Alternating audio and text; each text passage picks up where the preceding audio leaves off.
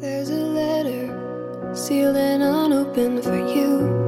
All the words that I can't seem to get out in person. I'm bad with that, but you know this all. 嗨，各位同学，大家好，我是姚老师，Welcome back，欢迎来到今天的英语口语每日养成每日一句 Express to Impress。 我呢之前编写的英语教辅也快出版了，所以呢最近的心情还是棒棒的。那我们来看一下今天要学习的这样一个句子，说我是一个经不起批评的人，对吧？大家可能会想到熊本那张表情，你批评我，我就骂你。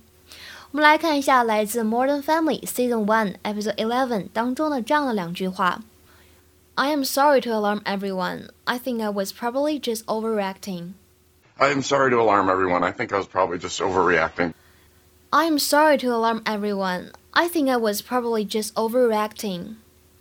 I am sorry to alarm everyone. I think I was probably just overreacting. 很抱歉吓到大家，我觉得我可能只是反应过度吧。 在整句话的朗读过程当中呢，首先注意一下 everyone 这个词呢非常容易读错。首先第一个要注意一下摩擦音 v 上齿摩擦下唇来摩擦发音。其次呢，注意一下这里 one 它是一个前鼻音，不要读成 one。everyone，还有就是后面这个单词 probably，probably 它不太好读，要注意一下音节的划分。与此同时呢，不要把音节读丢了。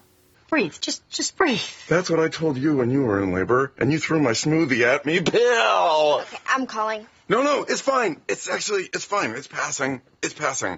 I am sorry to alarm everyone. I think I was probably just overreacting because there's an alien inside of me. Oh my 在这句话的学习过程当中呢，我们讲两点。首先，什么叫做 overreact？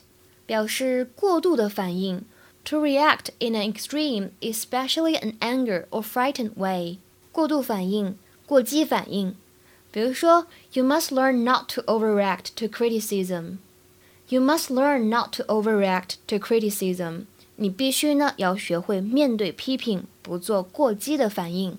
然而呢，我是一个经不起批评的人。你如果批评我，我就骂你。那口语当中呢，我们也可以说 Stop making a fuss.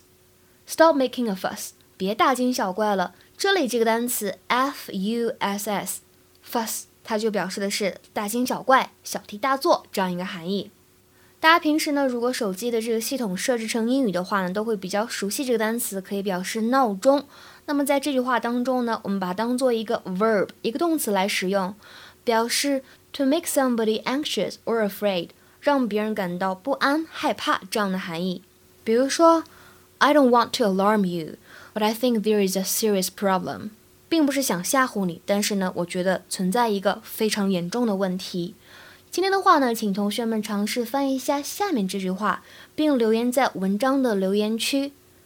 The captain knew there was an engine fault, but didn't want to alarm the passengers. The captain knew there was an engine fault, but didn't want to alarm the passengers. The captain knew there was an engine fault, but didn't want to alarm the passengers.